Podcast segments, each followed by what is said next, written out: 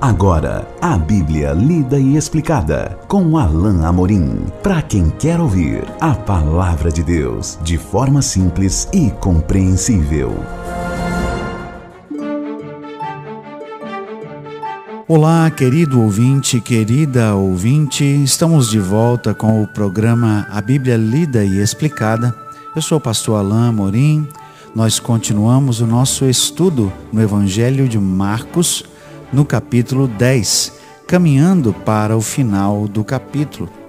Hoje estudaremos juntos os versículos 35 a 45. Vamos ler juntos então a bendita palavra de Deus? Então se aproximaram dele Tiago e João, filhos de Zebedeu, dizendo-lhe: Mestre, queremos que nos concedas o que te vamos pedir. E ele lhes perguntou: que quereis que vos faça? Responderam-lhe: Permite-nos que, na tua glória, nos assentemos um à tua direita e outro à tua esquerda. Mas Jesus lhes disse: Não sabeis o que pedis. Podeis vós beber o cálice que eu bebo, ou receber o batismo com que sou batizado? Disseram-lhe: Podemos. Tornou-lhes Jesus: Bebereis o cálice que eu bebo e recebereis o batismo com que sou batizado. Quanto, porém, ao assentar-se à minha direita ou à minha esquerda, não me compete concedê-lo, porque é para aqueles a quem está preparado. Ouvindo isso, indignaram-se os dez contra Tiago e João. Mas Jesus, chamando-os para junto de si, disse-lhes: Sabeis que os que são considerados governadores dos povos têm-nos sob o seu domínio e sobre eles os seus maiorais exercem autoridade. Mas entre vós não é assim. Pelo contrário, quem quiser tornar-se grande entre vós, será esse o que vos sirva. E quem quiser ser o primeiro entre vós, será servo de todos. Pois o próprio Filho do Homem não veio para ser servido, mas para servir e dar a sua vida em resgate por muitos. Nessa passagem, vemos Marcos mais uma vez registrando algo que é um tanto controverso acerca dos discípulos e demonstrando ainda talvez a fraqueza dos discípulos ou a sua falta ainda de preparo pleno para o ministério que estava diante deles. Em termos de contexto, nós acabamos de sair de um momento específico em, em que Jesus havia predito mais uma vez a sua morte. Jesus então fala do seu sofrimento, é o que nós vimos aí no vers nos versículos 32 a 34, fala do que vai acontecer a ele, fala daquilo que o aguarda, pois nós já estamos prestes a, a em termos do, do que está registrado no Evangelho de Marcos, a partir do capítulo 11, nós já entramos naquilo que, que é a última semana de Jesus na terra, os eventos que aconteceram já em Jerusalém e que antecedem a festa, a festa da Páscoa. Jesus tem isso na mente porque é isso que ocupa o seu coração. Jesus estava focado. No entanto, os seus discípulos têm os olhos, têm o pensamento voltado para outras coisas. Verso 35 então nos diz que Tiago e João vieram até Jesus com um pedido, um pedido um tanto inusitado, sem dúvida, e disseram para Jesus: Queremos que concedas o que vamos te pedir. Jesus pergunta: O que, que vocês querem? E eles então, verso 37, respondem: Permite-nos que na tua glória nos assentemos um à tua direita e outro à tua esquerda.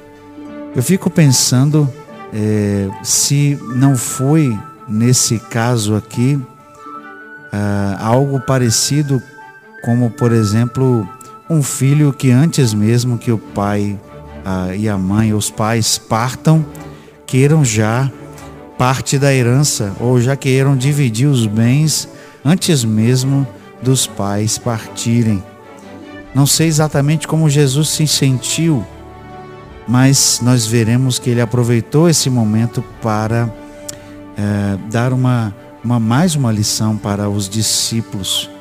O fato é que esse pedido inusitado tem uma resposta de Jesus que também nos faz refletir e é um reflexo daquilo que, que estava ocupando a mente de Jesus. Jesus então procura é, corrigir a visão dos discípulos. Primeiro ele diz: Vocês não sabem o que vocês estão pedindo. Porque é, Jesus sabia que antes da glória, ou seja, antes dele subir a, para a glória do Pai e estar centrado, sentado no trono, antes que isso acontecesse, ele tinha que passar pelo sofrimento. Por isso Jesus está dizendo isso. Vocês não sabem o que estão pedindo. E Jesus continua: Vocês podem beber o cálice que eu bebo ou receber o batismo com que sou batizado? Nessas duas expressões, o cálice e o batismo, Jesus faz referência ao que iria acontecer mais uma vez. O cálice e o batismo aqui é uma referência ao seu próprio sofrimento. Tanto é que lá no Getsemane, Jesus disse na sua oração: Pai, passa de mim esse cálice. O cálice aqui é, é símbolo, então, do sofrimento, do momento de sofrimento que ele passaria, bem como o próprio batismo. Aqui não é batismo literal, mas uma referência ao seu sofrimento. Ele então pergunta aos discípulos: Vocês são capazes de passar pelo que eu vou passar? E eles dizem: Sim, podemos. Jesus então respondeu, verso 39: Bebereis o cálice que eu bebo e recebereis o batismo com que sou batizado. Jesus então afirma que eles vão passar por algum tipo de sofrimento e vão experimentar, em alguma medida, aquilo que também ele é, experimentaria. Mas ele responde: Quanto, porém, ao assentar-se à minha direita ou à minha esquerda, não me compete concedê-lo, porque é para aqueles a quem está preparado. Não é que Jesus não tinha autoridade para conceder.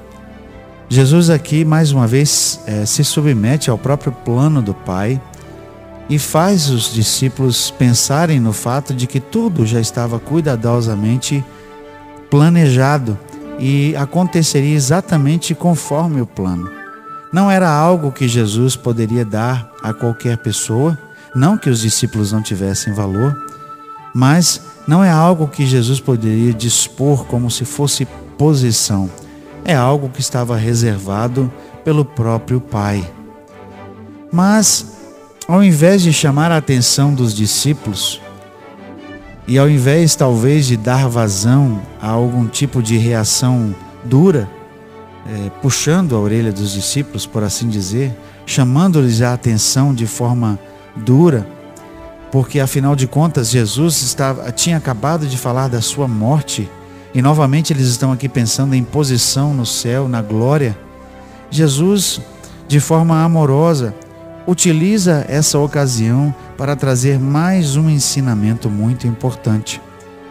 E Jesus então fala da liderança e do papel da liderança, da forma que a liderança é exercida no meio dos discípulos, ou seja, na igreja. Jesus, chamando-os para junto de si, verso 42, disse-lhes: Sabeis que os que são considerados governadores dos povos têm-nos sob o seu domínio, e sobre eles os seus maiorais exercem a autoridade. Esse era o modo de liderança, era o modo como os maiorais daquela época, os governadores, exerciam a autoridade. Eles impunham a autoridade por força e exerciam a autoridade pela sua posição. Ou seja, eles exigiam respeito e impunham a sua autoridade simplesmente baseados no seu cargo ou na sua função. Mas Jesus deixa claro que a liderança no nosso meio, no meio dos seus discípulos, seria diferente. Ela seria marcada não por posição, não por carisma, não, por, não seria do mesmo, da mesma maneira que o mundo exerce liderança, mas seria uma, uma liderança com humildade. Por isso ele diz no verso 43: Mas entre vós não é assim. Jesus queria ver uma diferença na liderança no meio do seu povo. Pelo contrário, ele continuou dizendo: Quem quiser tornar-se grande entre vós, será esse o que vos sirva. E Jesus ainda assim continua dizendo o seguinte: e, e quem quiser ser o primeiro entre vós será servo de todos. Jesus queria que eles fossem diferentes. Jesus queria que seus discípulos fossem e agissem, melhor dizendo, diferente de como o mundo agia. A liderança no contexto da igreja, a liderança no contexto do reino de Deus, não é uma liderança por posição, não é uma liderança por influência, não é uma liderança daquelas pessoas que impõem a sua, o seu poder simplesmente porque estão revestidos de alguma função ou de algum cargo. Não, meus queridos, a liderança é uma liderança humilde. A liderança é uma liderança por exemplo, assim como o próprio Jesus deixa claro, se colocando como o maior exemplo de como essa liderança deveria ser exercida. É o que nós vemos aqui no verso 45. O próprio Filho do Homem, ou seja, o próprio Jesus, não veio para ser servido, mas para servir e dar a sua vida em resgate por muitos. Ora, aquele que realmente tinha o poder, aquele que realmente tinha autoridade, o Senhor Jesus, trouxe-nos um exemplo de humildade. Trouxe-nos o exemplo daquele que entregou a sua própria vida e de forma humilde veio liderar, não por posição, mas de uma maneira exemplar para que a liderança e os liderados praticamente é, fossem iguais. Por isso é tão importante pensarmos na igreja como uma comunidade de iguais. Nós somos irmãos. E Jesus está aqui dizendo que, e ele já disse em outras passagens, o servo não é maior que o seu senhor, no sentido de posição isso não quer dizer, claro, que não haja liderança no, no povo de Deus e que não deva haver liderança. Sem dúvida que a liderança é primordial, é importante, importante. E Jesus está aqui não a, a, a revogar a liderança. Ele está apenas dizendo que ela seria exercida de modo diferente. Não por posição, não por imposição, mas por exemplo e por humildade. Esse é o tipo de líder, esse, esse é o tipo de liderança que deve ocorrer na igreja. Em meio a um tempo em que nós vemos tantas formas de liderança, até mesmo sendo trazidas para o contexto da igreja, num tempo em que nós vemos muitas vezes estampadas nas frentes, nas fachadas das igrejas, a foto de pastores e, e líderes e os dizeres ministério fulano, cicrano, beltrano, em vezes em que nós vemos muitas vezes ah, modelos eh, da, do mundo sendo trazidos para a igreja como modelos de coaching e outros mais, nós vemos que o modelo da igreja é bíblico. E o modelo bíblico é um modelo de humildade, não se vale de posição. Não se vale de carisma, não se vale da personalidade do líder, da pessoa do líder, mas é um modelo exemplificado pelo próprio Senhor Jesus, que nos traz então e que nos impõe humildade, mansidão, um modelo de liderança que nos coloca, aqueles que são líderes, ah, como exemplos para os outros, de humildade uma postura completamente diferente daquela que o mundo tem. Precisamos refletir nisso, precisamos pensar no modo como exercemos liderança em nossas igrejas, no modo como exercemos liderança no reino de Deus, porque o exemplo que Jesus nos deixou é um exemplo de humildade, de mansidão e de alguém que liderou por exemplo. Continuaremos o nosso estudo no nosso próximo encontro, fechando o capítulo 10 de Marcos. Até lá então, que Deus abençoe a sua vida. Acesse agora nossa plataforma e baixe os podcasts www.rede316.com.br. A Bíblia lida e explicada com Alain Amorim.